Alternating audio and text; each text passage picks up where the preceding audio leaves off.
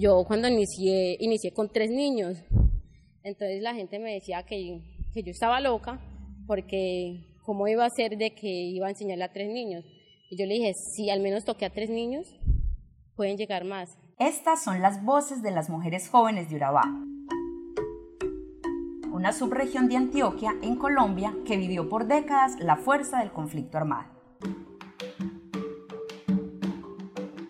Y estas son las lideresas de hoy, mujeres aguerridas, valientes y que escriben una nueva historia desde el barrio, la vereda de montaña y de selva, el resguardo indígena, desde el mundo que habitan y que quieren construir y cambiar.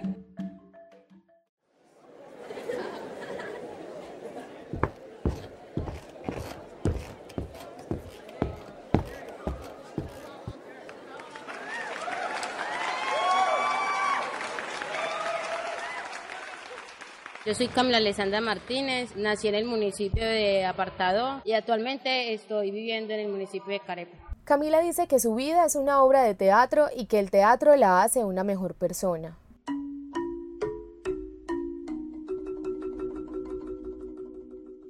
Bienvenidos a la radioteca de la Fundación Mi Sangre y a la historia de Camila, una de las 65 jóvenes que hacen parte del programa Fellowship en Urabá.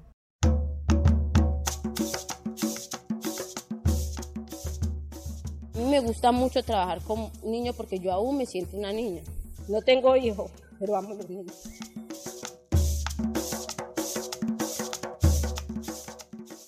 Cuando estaba en, la escuela, me llamó muchísimo la atención como ver todo eso de la puesta en escena, de ver que otras personas tenían talento, y el, el, hecho que yo me decía, pues yo me cuestionaba eh, a mí misma, pero qué miedo, pero qué pena, pero, pero qué irán las demás personas de mí. En su vida apareció una profesora de teatro en un colegio de apartado. Los ubicaba en el centro de la cancha y los hacía gritar.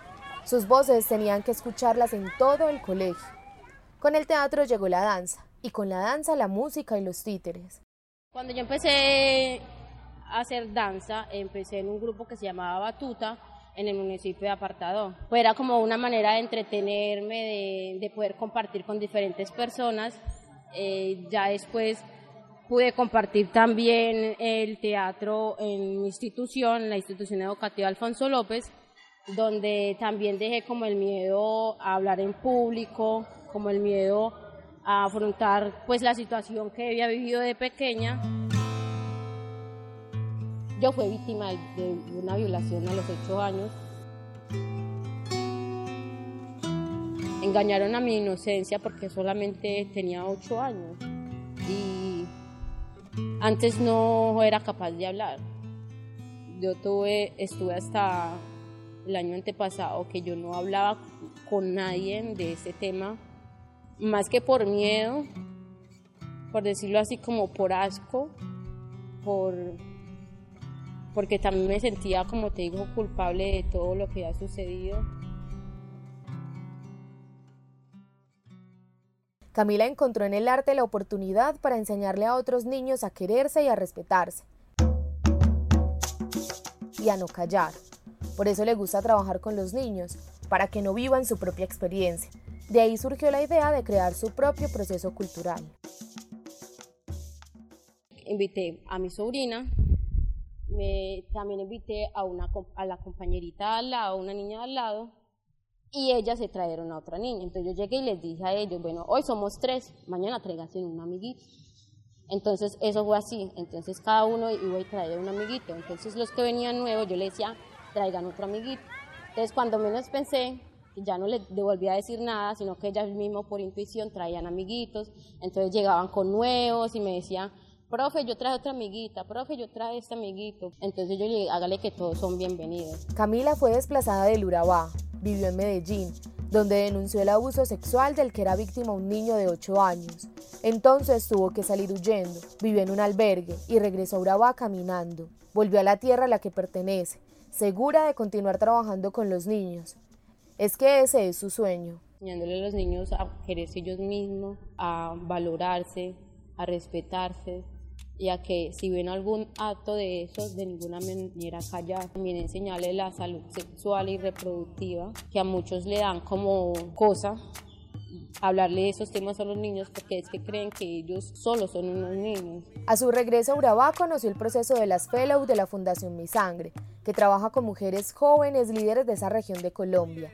Allí, dice Camila, ha aprendido a tener más confianza.